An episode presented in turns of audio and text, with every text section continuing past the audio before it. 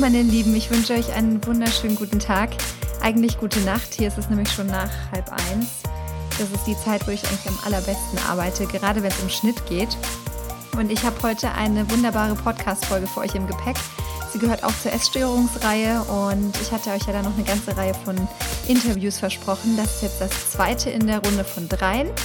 Und das habe ich geführt mit Lara Brockhage, einer meiner Studentinnen, die mich in Uni-Zeiten und auch für meine Doktorarbeit unfassbar gut unterstützt und ja, die ich wärmstens ins Herz geschlossen habe. Eine ganz tolle und starke Person, die uns erzählt von ihrer Reise in und aus der Essstörung. In dem Fall war es eine Magersucht und eine Bulimie. Und ja, ihr ganz persönlicher Weg und vor allem ihre unfassbar große Leistung, wie sie das geschafft hat in ihren jungen Jahren, da auch ja, mehr oder minder alleine rauszufinden. Daran möchte ich euch gerne teilhaben lassen. Ich bin gerade auch beim Schneiden nochmal erfüllt gewesen von diesem Gespräch. Ich grinse über beide Ohren. Und ja, einen kleinen Disclaimer muss ich voranschicken. Und zwar habe ich wohl über diesem Interview den ein oder anderen Cutout gehabt beim Aufnahmegerät. Und ja, ich habe unlängst wieder ein Coaching genommen zum Thema Tonqualität. Wusstet ihr, dass die Länge des Kabels vom Mikro zum Rechner einen Ausschlag darüber gibt, ob das eine gute oder eine schlechte Qualität ist? Ich bin komplett ausgerastet.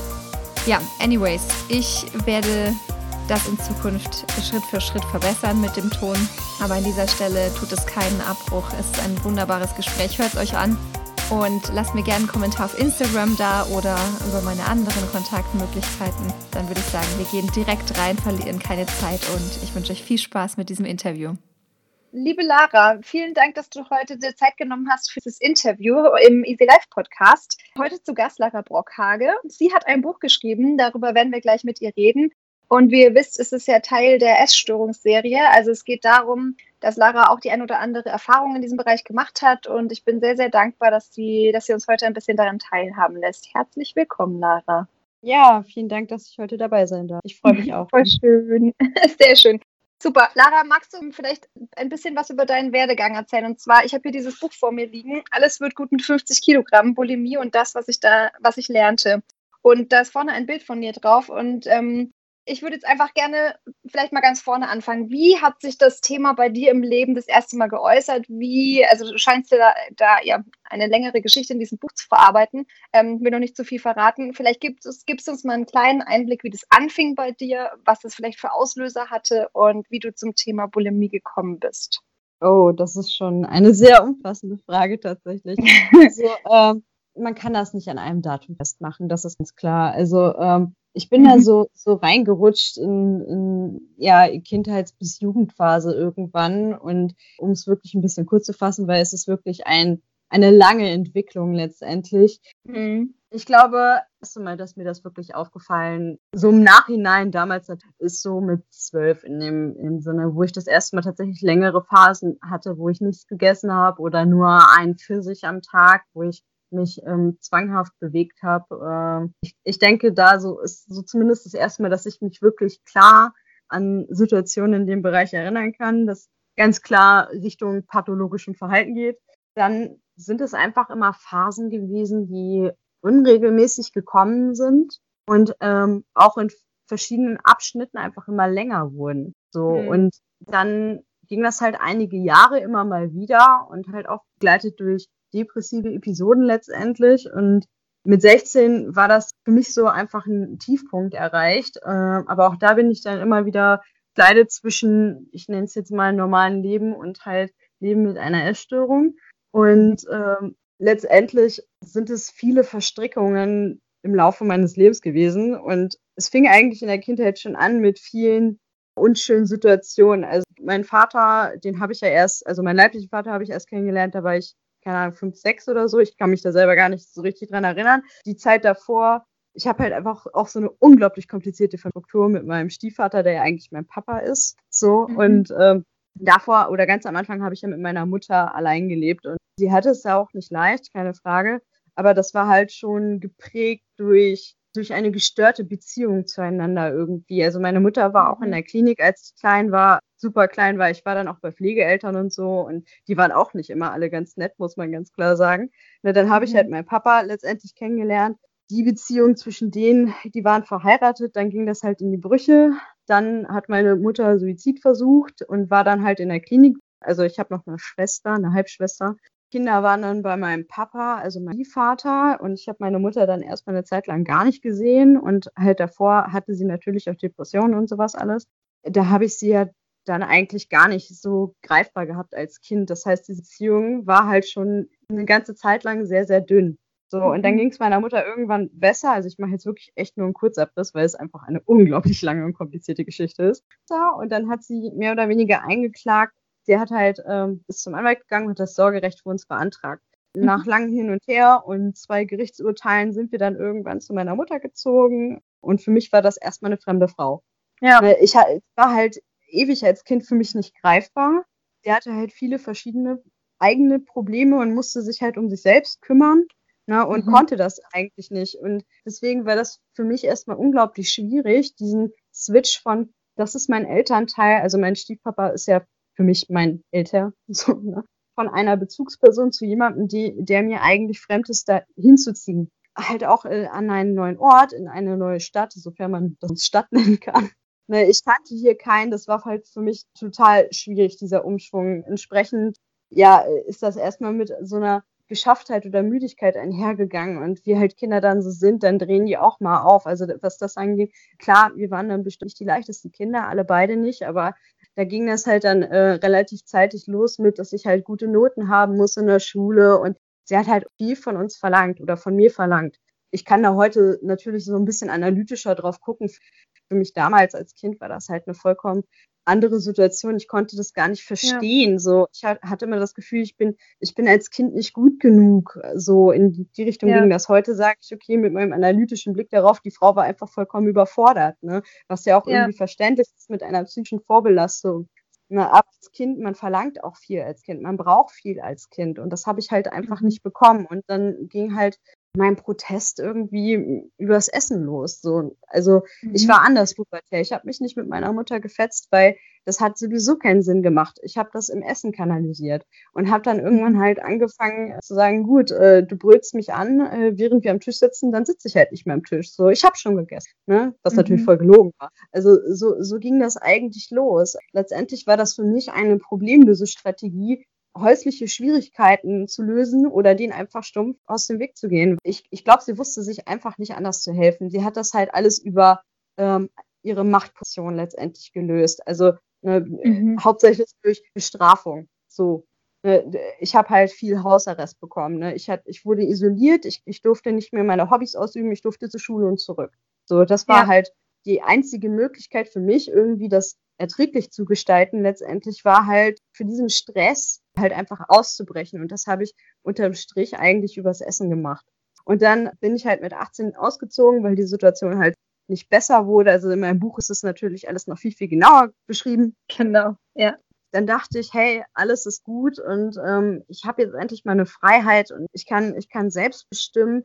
Aber ich war eigentlich nicht in der Lage, mich um mich selbst zu kümmern. Also ich kannte nur diese mhm. Problemlösestrategie. Und diese ganze, dieser ganze Stress mit meiner Mutter, weil man hat ja schon eine besondere Beziehung zu seinen Eltern und das ja. hat halt letztendlich Spuren hinterlassen und damit bin ich nicht zurechtgekommen. Dazu kam, ich war halt ähm, noch Schülerin, ich war in, in der Oberstufe ums Abi rum oder in der Qualifikationsphase zum Abi. Das hat mich halt äh, zusätzlich gestresst. Dann halt die neue Situation mit, mit einer eigenen Wohnung. Plötzlich muss man Termine machen und zusehen, blöd ja. gesagt. Also so Kleinigkeiten, dass der Müll pünktlich rauskommt, sonst wird er nicht abgeholt. Also es sind so viele Dinge. Das alles hat letztendlich zu einer immensen Überforderung geführt und das letztendlich hat in meiner alten Problemlösestrategie, die natürlich auf dieses Problem überhaupt keine Lösung ist, aber da hat es halt geendet und ich bin halt so voll abgerutscht. Mhm. So, das ist so und quasi der Werdegang. Genau, das ist so der Kurzabriss über deine Kindheit und Jugendphase, die ja auch in deinem Buch sehr, sehr ähm, ausführlich beschrieben wird. Übrigens extrem nahbar und verständlich geschrieben. Also ich konnte es damals sehr gut lesen und man fühlt sich auch sehr ein. Und ich fand es sehr schön, dass du dafür keine ähm, großakademischen Aufsatz dafür verwendet hast, sondern es ist ein Buch, das kann wirklich jeder lesen, auch schon ab eben 15, 16 Jahre alt. Ist, finde ich, eine gute Sprache, die du da gewählt hast, um auch einfach Menschen, die davon betroffen sind, in dem Alter einfach einen Kanal zu bieten. Was mich sehr interessieren würde, du hast gesagt, also aufgrund deiner Situation in der Kindheit und Jugendphase hast du diese Problemlösestrategie im Essen gesucht. ist es etwas gewesen, das Essen, das kontrolliert wurde? Oder also wie kam es zu dieser Essensthematik? Weil manch anderer findet ja vielleicht übermäßig Sport oder der driftet in der Sucht ab. Wieso ist es bei dir beim, zum Essen gekommen? Und zweiter Teil der Frage, du hast gesagt, ähm, du bist in eine Bulimie abgerutscht. Ähm, hast du am Anfang, hast aber am Anfang, glaube ich, eher gehungert? Und wann kam so der, der Switch von ich esse nur einen Pfirsich am Tag zu ähm, ich erbreche mich? Ja, warum es letztendlich das Essen, Essen. geworden ist. Ähm, genau glaube, darüber kann ich mutmaßen. Ich bin ja kein Psychologe, aber ich kann, ich habe viel und lange darüber nachgedacht.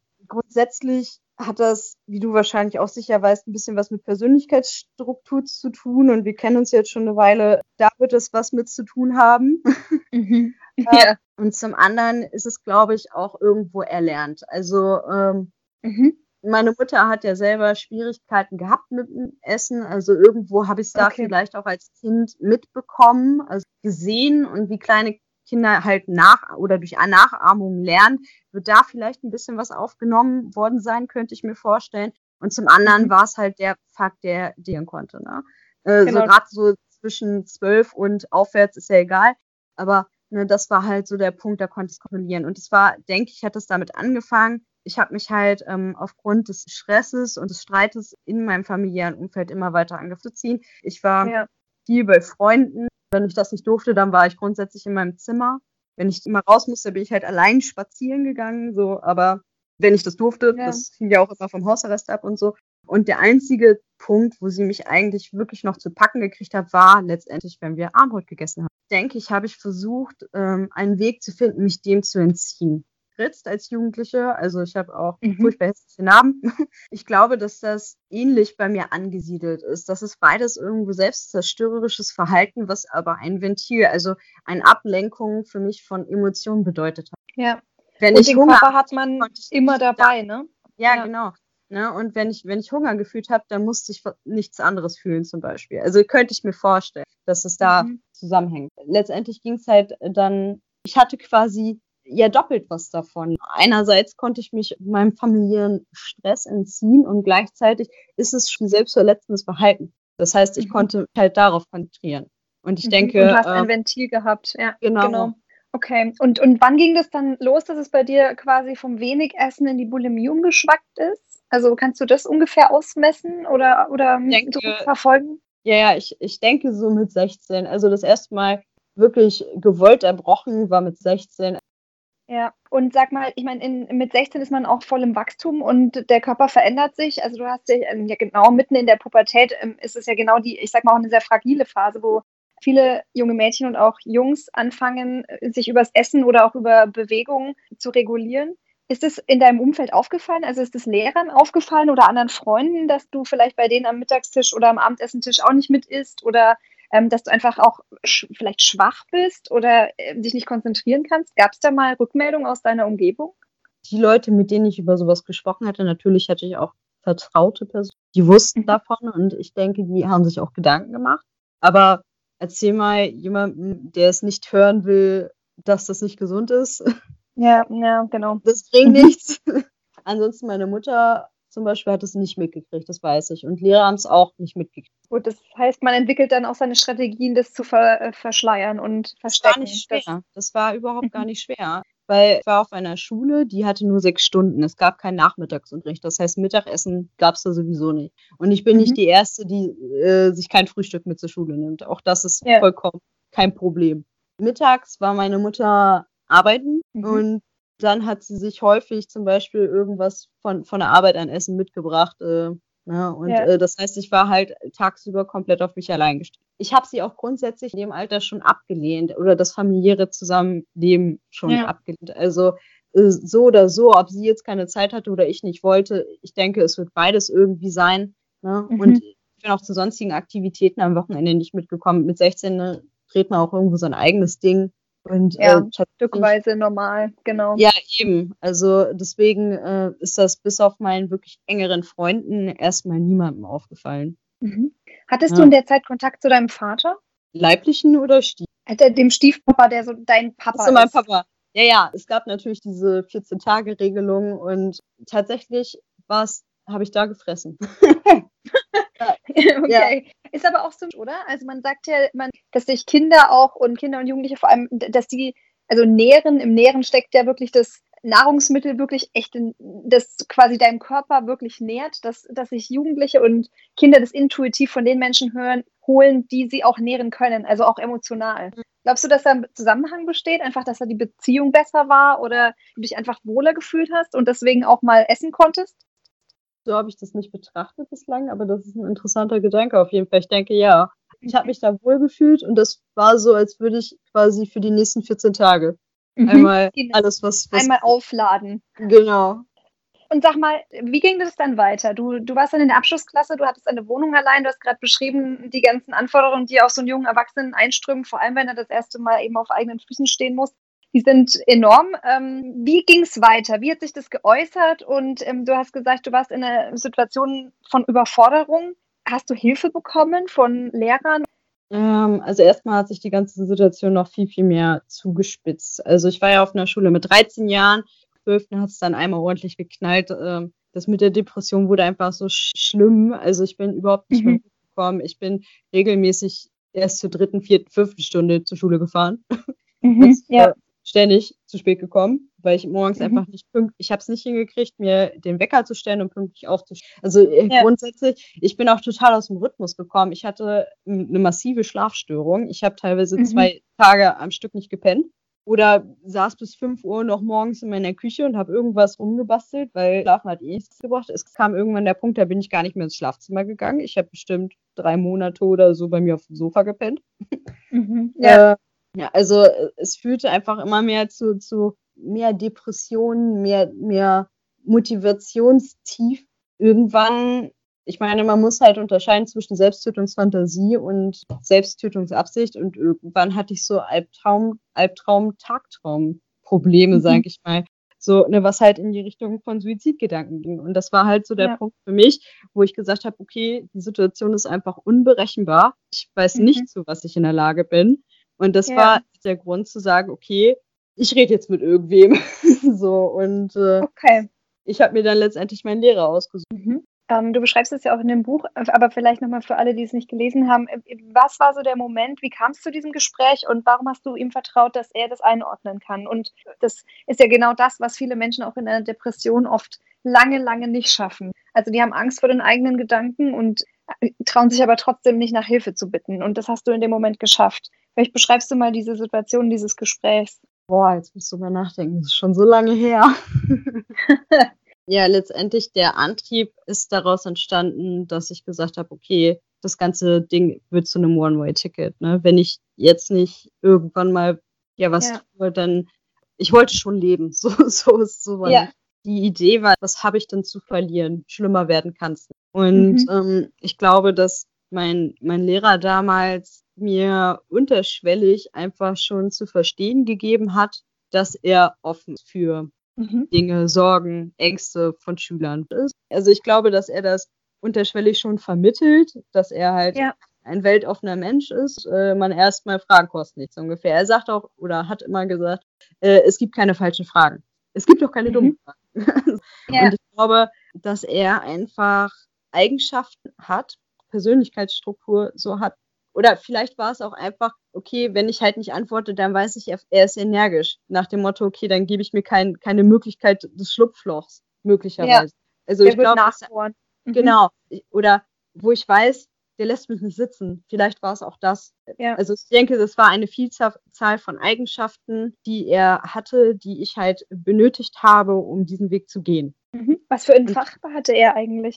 Er hat studiert Bio und Chemie. Also es war mein Biolehrer. ja, ich Sehr studiere auch Bio. ich gerade sagen.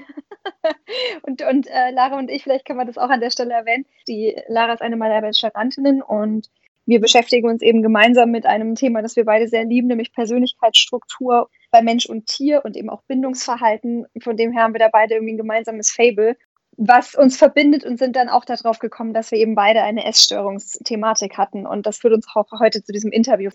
Lara, vielleicht noch mal kurz zu dem Lehrer. Du bist auf ihn zugegangen und hast gesagt, ähm, haben Sie mal eine Minute und dann hast du dem ähm, von diesen ganzen letzten Jahren berichtet oder von der Situation, in der du gerade akut warst? ging damals im Gespräch mehr um den Ist-Zustand, weil ich damals überhaupt nicht in der Lage war, das überhaupt zu verstehen. Okay, wo kommt das eigentlich her? Das hat was mit meinem mit meiner ja. individuellen Entwicklung zu tun oder das hat was mit meiner Mutter zu tun zum Beispiel. Für mich war das damals aus der Situation so, ich bin ausgezogen und dann hat sich das erledigt. Das ist ein rein logischer Schluss, den ich gezogen habe, aber so funktioniert ja. Emotionen nicht.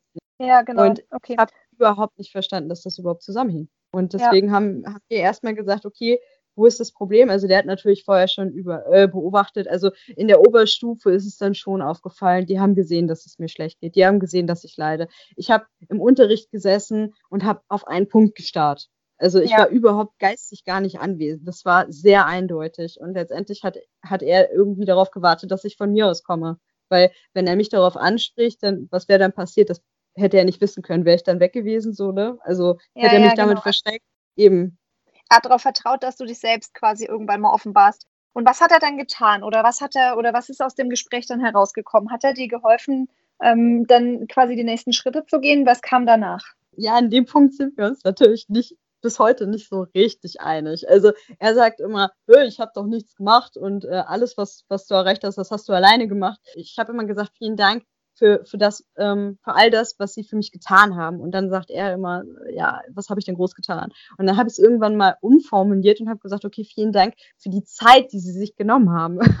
und ja. äh, das war es letztendlich auch, hauptsächlich Zeit, aber ich habe natürlich den Weg bestimmt. Also ja. klar, er hat irgendwo so Anreizpunkte schon gesetzt, so hey, vielleicht ähm, wäre wär da jemand geeigneter, als ich, der irgendwie professionell sich in dem Bereich irgendwie auskennt. So, ne? Aber es war halt meine Entscheidung zu sagen, okay, ich melde mich bei der Beratungsstelle. Dass ich da zum Beispiel nicht in der Lage war, selber anzurufen, sondern er das für mich gesteuert hat. Also er hat da angerufen und mir das Telefon dann weitergereicht, weil ich nicht in der Lage war, das selber zu tun. Ne? Ja. Also er hat schon was gemacht, aber ich habe durchaus den Weg bestimmt. Mhm. Und äh, okay. viele, viele von diesen Dingen hat er für mich gemacht. Da, wo mhm. die Hemmschwelle groß war, einfach vielleicht so ein, so ein bisschen angeschoben den Weg geebnet, ne? Die Tür ja, ja, quasi. Ja.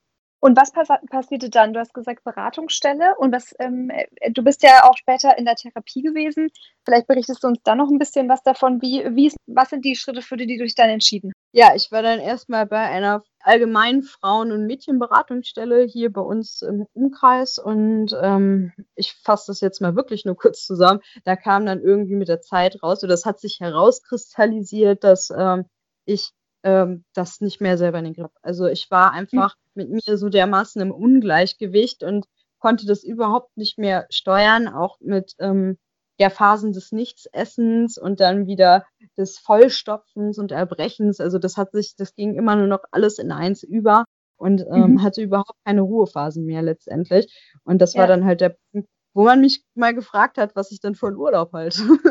Urlaub, Urlaub von der, ja, ich glaube auch, hätte man das Wort Therapie benutzt, dann wäre ich dem mit deutlich mehr Ablehnung entgegengetreten. So bin ich halt auf den Pfad Therapie gekommen. Und mhm. äh, dann haben wir versucht, das zu beantragen. In meinem Buch ist das auch wieder sehr ausführlich beschrieben, dass das eine Vollkatastrophe war. Also ich habe sieben Monate gebraucht, um das durchzukriegen, was für den Grad dieser Erkrankung echt unglaublich äh, kräftezehrend und unglaublich lang ist. Also ja. das war echt war echt krass, weil sich Krankenkasse und äh, Rentenkasse nicht einigen konnten. Lange Rede, kurzer Sinn. Wer möchte, kann es natürlich nachlesen. Ja, ich bin dann äh, zugeteilt worden einer allgemeinen psychosomatischen Klinik in Chemnitz. Und mhm. dort habe ich dann fünf Wochen Therapie genossen, muss ich ganz ehrlich sagen. Es war viel Arbeit, aber es war auch viel Schönes dabei. Mhm. Ich habe mehr Verhaltenstherapie gemacht. Das war für mich auch gar nicht schlecht. Ist nicht für mhm. jeden unbedingt das Mittel der Wahl. Ich hatte einfach auch aber unglaublich Glück mit meiner Psychologin, weil das halt eine allgemeine Klinik war, gab es da keine Essstörungsgruppen oder so. Also ich war, ich glaube, wir waren nur zwei oder drei Leute tatsächlich mit einer Störung da. Mhm. Und ich habe dann viel über Ergotherapie, über Maß und Mengen zum Beispiel gelernt, wie viel Kartoffeln darf ich essen, wie groß ist eine Portion und sowas alles. Also das habe ich viel tatsächlich mit einer Ergotherapeutin gemacht, ähm, die mhm. aber sich irgendwie speziell da fortgebildet hat. Und mit der Ernährungsberatung, wir sind auch zusammen einkaufen gegangen, wir haben uns Lebensmittelgruppen angeguckt, weil ich einfach auch ähm, wieder lernen musste, dass es okay ist, auch mal mehr Fett zu essen, zum Beispiel, ja. oder Süßes zu essen, weil ich einfach grundsätzlich Angst vor allen Lebensmitteln irgendwie entwickelt hatte mhm. oder vor vielen. Und äh, erstmal zu lernen, okay, was ist Ernährung, wozu brauche ich das oder wozu brauche ich ja. bestimmte Stoffe. Ne? Und gleichzeitig genau. habe ich halt ähm, Verhaltenstherapie gemacht ähm, mit einem Studenten, der war am Ende seines Studiums, die machen ja dann dieses Anerkennungspraktikum oder so. Ich hatte unglaublich Schwierigkeiten, in einer Gruppe zu essen, im Essenssaal. Ich durfte die erste Zeit auf meinem Zimmer essen, also auch ohne Kontrolle tatsächlich. Deswegen, mhm. also meine Psychologin hat mir unglaublich viel Vertrauen geschenkt.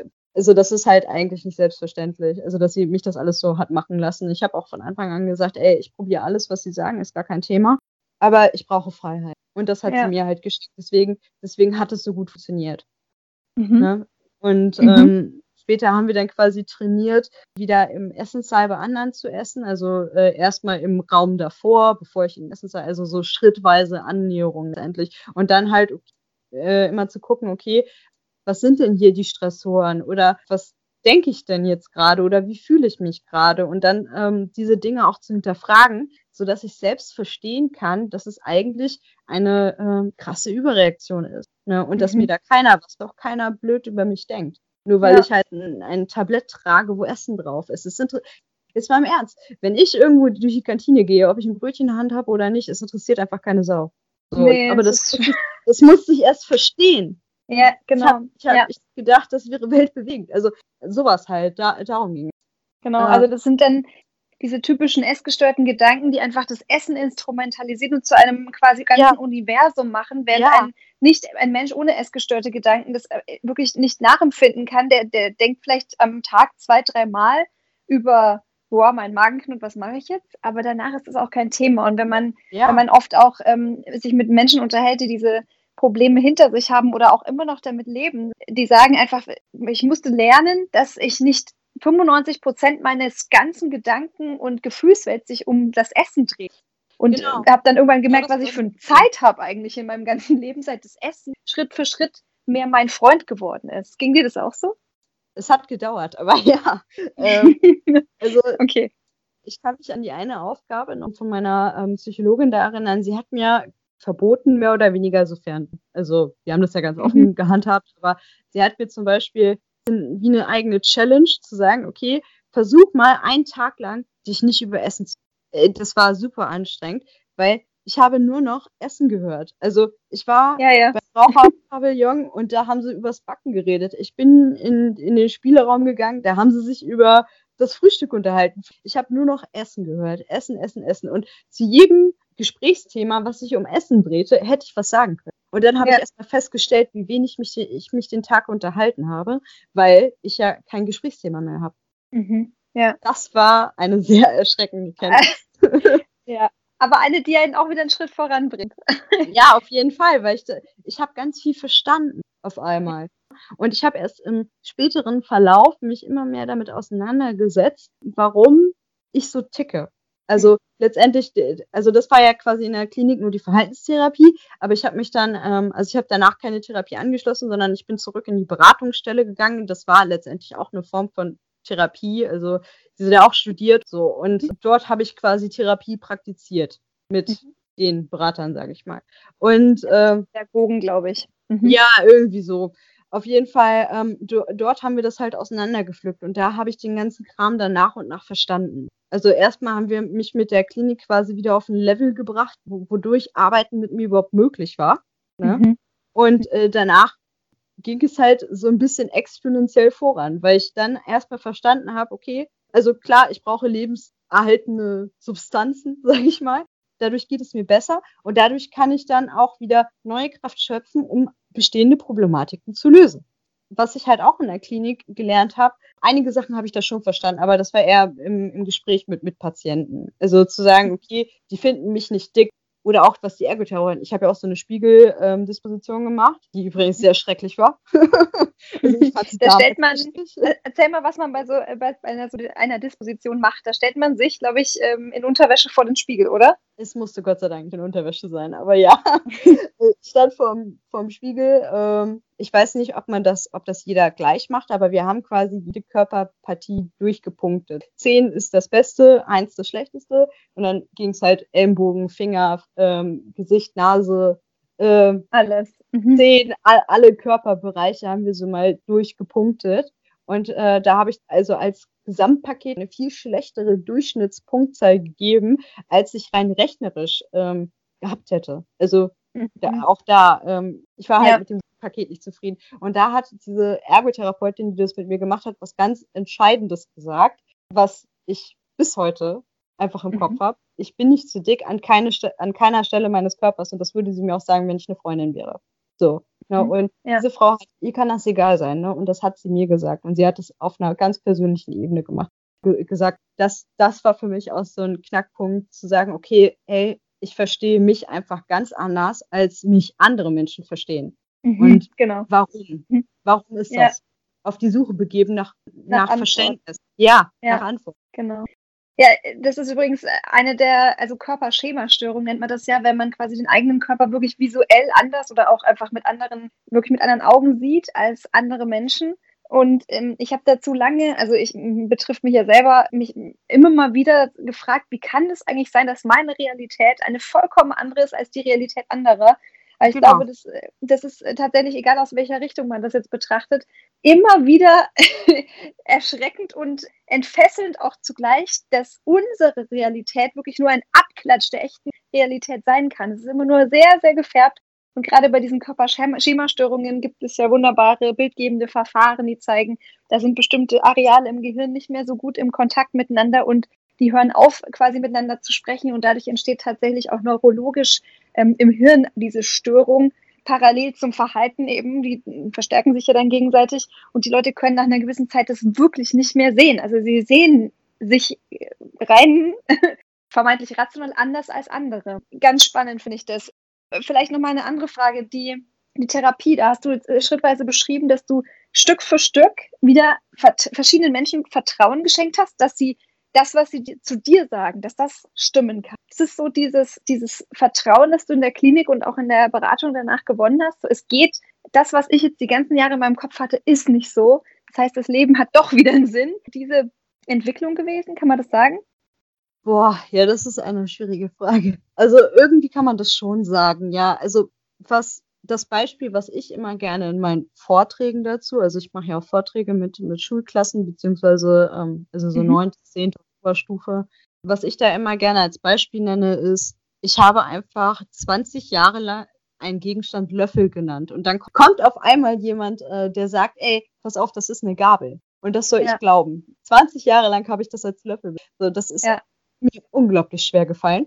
Aber wenn ich halt mal sage oder mal gucke, wer, wer nennt es denn Löffel? Wer nennt es denn Gabel? Wenn einer sagt, das ist ein Löffel, nämlich der ja. Mensch, den ich letztendlich am längsten in meinem Leben kenne, aber alle anderen das anders betiteln. Also ich habe Dinge in Frage gestellt und ja. habe hab dann mhm. Stück für Stück mir eine eigene Meinung gebildet. Ja. Und, und mich mhm. eben nicht mehr auf andere verlassen, sondern ich habe gesagt, okay, ich sammle ganz viele, viele Meinungen und dann gucke ich mal, was dabei rumkommt. Und die meisten davon waren positiv. So. Ja. Ne?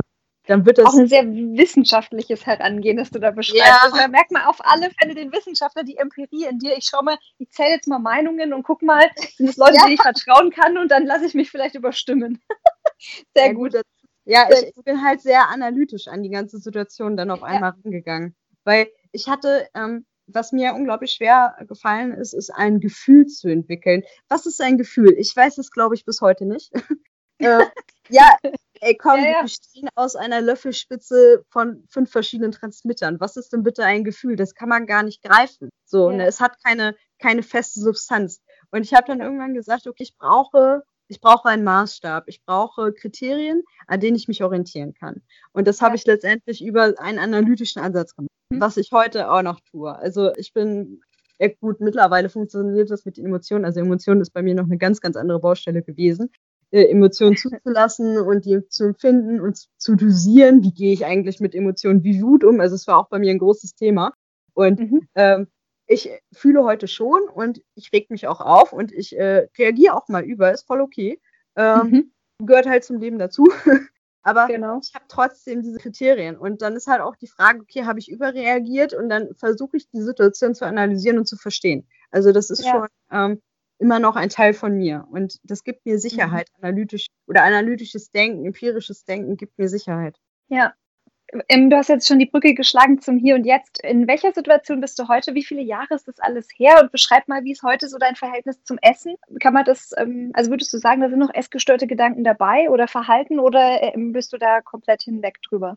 Mm, also, um einen zeitlichen oder um das zeitlich zu trennen, ne, wir haben 2021, ich war 2013 in der Klinik. 2012 war das schlimmste Jahr in meinem Leben, wo ich, also ich hatte noch nie eine schlimmere Depressions- de depressive Episode so.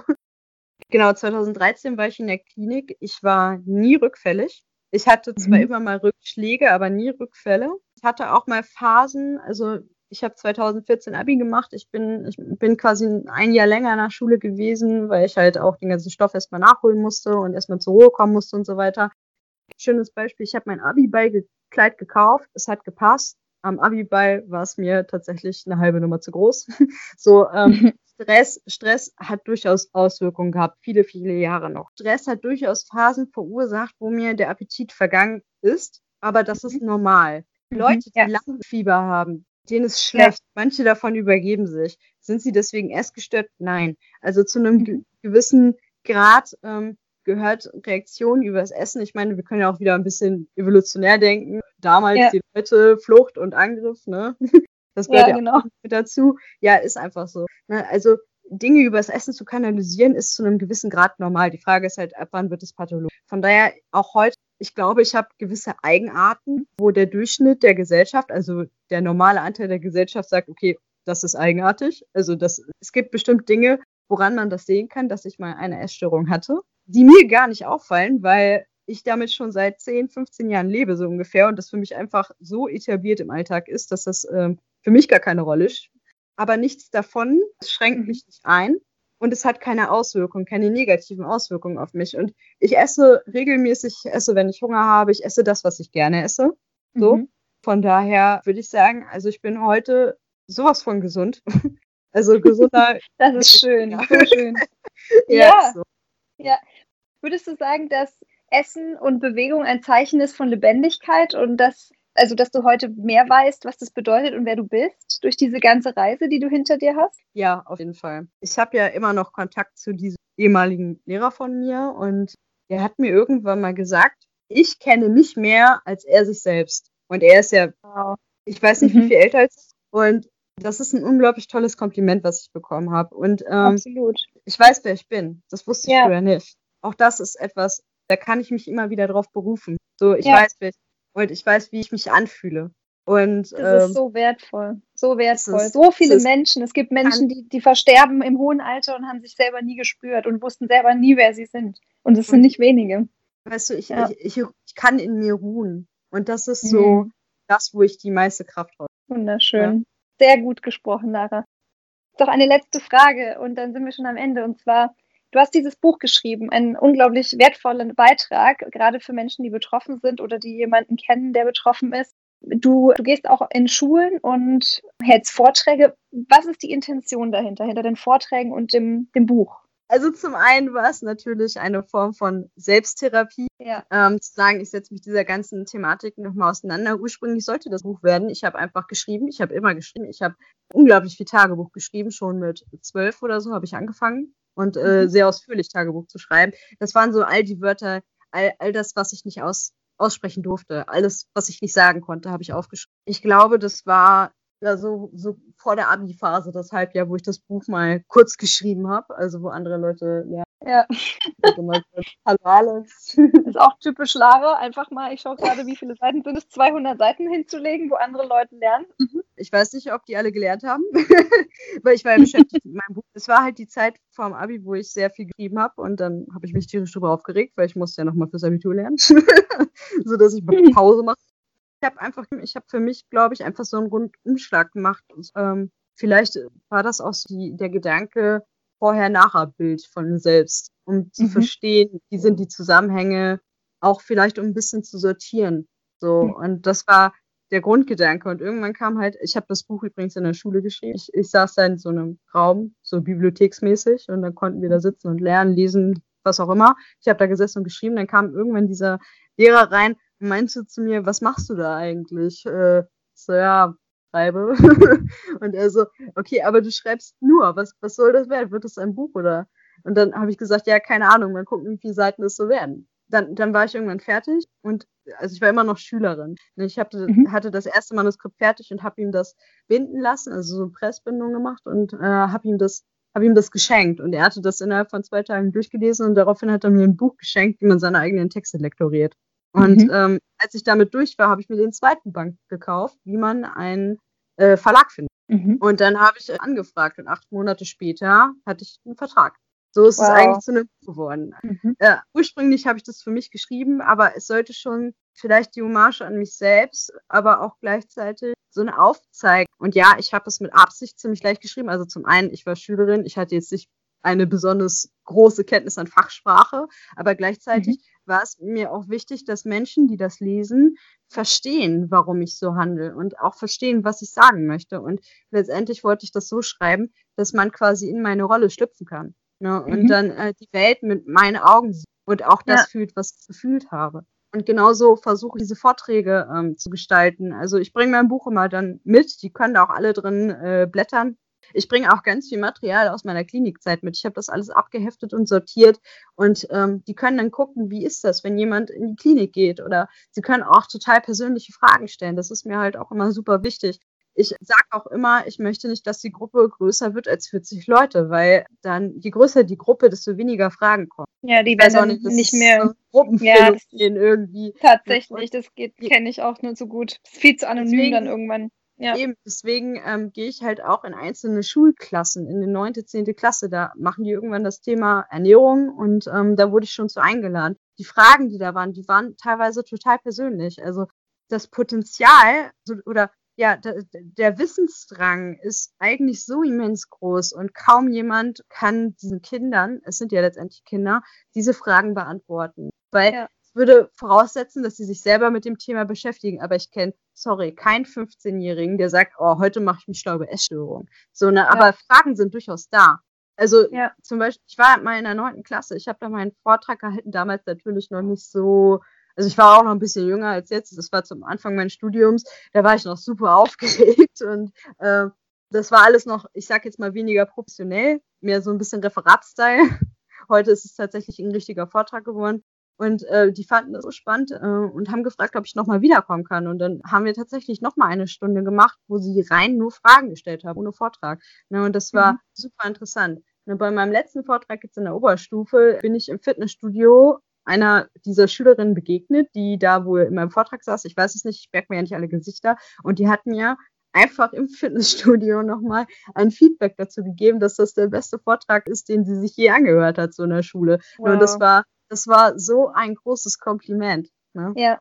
Das heißt auch, du, du hast es für dich geschrieben als Selbsttherapie, aber im Großen und Ganzen willst du natürlich Leuten, die betroffen sind oder Menschen in, in, genau in diesem Alter, wo, das, wo es eben so fragil, wo der Selbstwert so fragil ist und so viele unterschiedliche Sachen zusammenkommen, einfach eine Hilfe, eine, eine helfende Hand, eine goldene Brücke schlagen. Ja, eine Idee, in welche Richtung es geht. Total schön. Ich, ich, kann, nur, ich kann nur jedem wärmstens empfehlen. Ich glaube, dein Buch gibt es auch auf Amazon und auf sämtlichen ja, ja. anderen geläufigen Wegen. Ich würde es auch auf alle Fälle in den Shownotes noch verlinken, damit man das gut findet. Ähm, und Dankeschön. ja, ich, ich Ja, klar, ich kann, ich kann, ich muss mich bedanken. Also ich bin, seit wir uns kennen, einmal mehr wieder beeindruckt, was für ein Mensch du bist und dass du dich da hingesetzt hast und das gemacht hast und diesen Weg gehst, diese Seminare gibst, diese Vorträge hältst. Und einen großen Dank an dich, dass du uns heute die Zeit gefunden hast, über deine Geschichte zu erzählen. Und ja, ich wünsche dir nur das aller, allerbeste, liebe Lara. Danke. Es war auch, ich habe mich sehr auf dieses Interview gefreut und äh, hoffe, ich konnte alle Fragen auch vollständig beantworten. Das ist übrigens ein guter Punkt, wenn jetzt äh, Menschen noch Fragen haben, denn das heißt, ich würde an der Stelle, ihr könnt natürlich immer Fragen stellen über den, über meinen, entweder meinen Instagram-Kanal oder meine sonstigen Kontaktdaten. Ich würde auch an der Stelle sagen, wenn Fragen zusammenkommen, dann würde ich die an die Lara weiterleiten. Das heißt, die Sehr gerne. Natürlich auch. Vielleicht gibt es ja den einen oder anderen, der, der sich davon inspirieren lässt, nochmal die ein oder andere persönliche Frage zu stellen. Immer raus damit. Ich würde sagen, wir sehen uns sowieso öfter oder hören uns demnächst ja. vielleicht wieder.